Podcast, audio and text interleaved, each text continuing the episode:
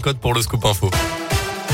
Bonjour Colin. Bonjour Mickaël, bonjour à tous. À la une ce matin, deuxième procès dans l'affaire Catherine Burgot. Le parquet a fait appel hier de l'acquittement le 4 avril dernier de Mamadou Diallo, jugé pour la mort en 2008 d'une postière de 41 ans sur son lieu de travail à Montréal-Lacluse. Le corps de la victime avait été euh, touché par une trentaine de coups de couteau, mais le principal suspect a toujours nié les faits. Il sera donc de nouveau jugé. Le procès devrait se tenir l'an prochain.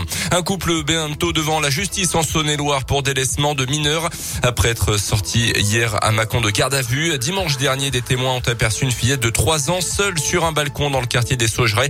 La mère de famille âgée d'une vingtaine d'années et son compagnon ont été interpellés quelques heures plus tard dans la rue sous l'emprise de l'alcool et de stupéfiants.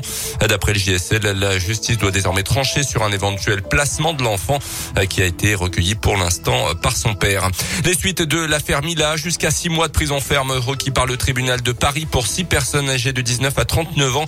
Elles sont accusées accusé d'avoir publié sur le réseau social Twitter des messages de haine et des appels au meurtre à l'encontre de la jeune iséroise qui avait tenu des propos critiques sur l'islam dans une vidéo relayée sur Internet. Dans le reste de l'actualité également, ils seront rendus publics aujourd'hui. Comme le veut la tradition, le président du Conseil constitutionnel, Laurent Fabius, va dévoiler aujourd'hui les résultats officiels du premier tour de la présidentielle. Les deux qualifiés, Emmanuel Macron et Marine Le Pen, ne l'ont évidemment pas attendu pour repartir en campagne. Chaque jour compte.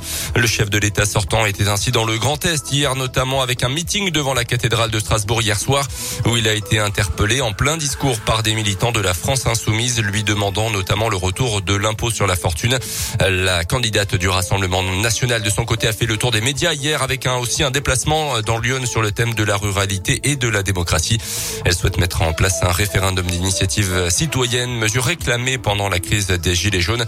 Les adversaires auront l'occasion de confronter leur projet euh, la semaine prochaine, mercredi, euh, lors du débat de l'entre-deux tours. Notez qu'une enquête préliminaire a été ouverte à la suite de la plainte de deux associations en cause le démarchage par SMS du parti Reconquête d'Éric Zemmour et ciblant les électeurs français de confession juive et ce à la veille du premier tour. Une infraction euh, passible de 5 ans de prison et de 300 000 euros d'amende d'après le code pénal. La JL Bourg en basket repart, repart victorieuse de Gravelines Dunkerque hier en championnat de France. Euh, succès net 55 à 92 des hommes de Laurent Leniam qui restent onzième au classement et recevront Cholet ce samedi à Equinox.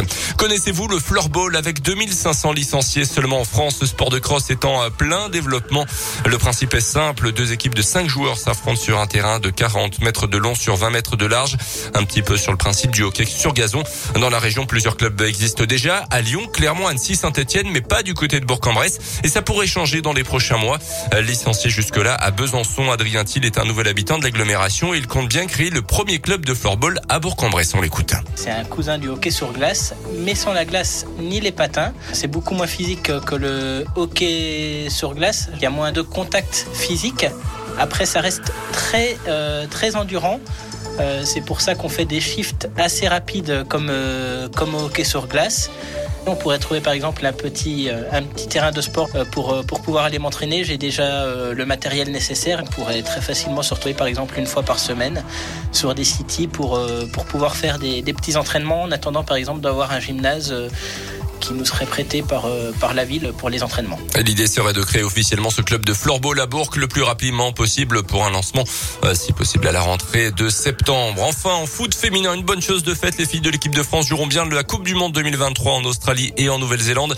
Les joueuses de Corignac ont validé hier soir leur billet en s'imposant 1-0 face à la Slovénie. Prochain défi avant ça, ça sera l'Euro dès cet été en Angleterre.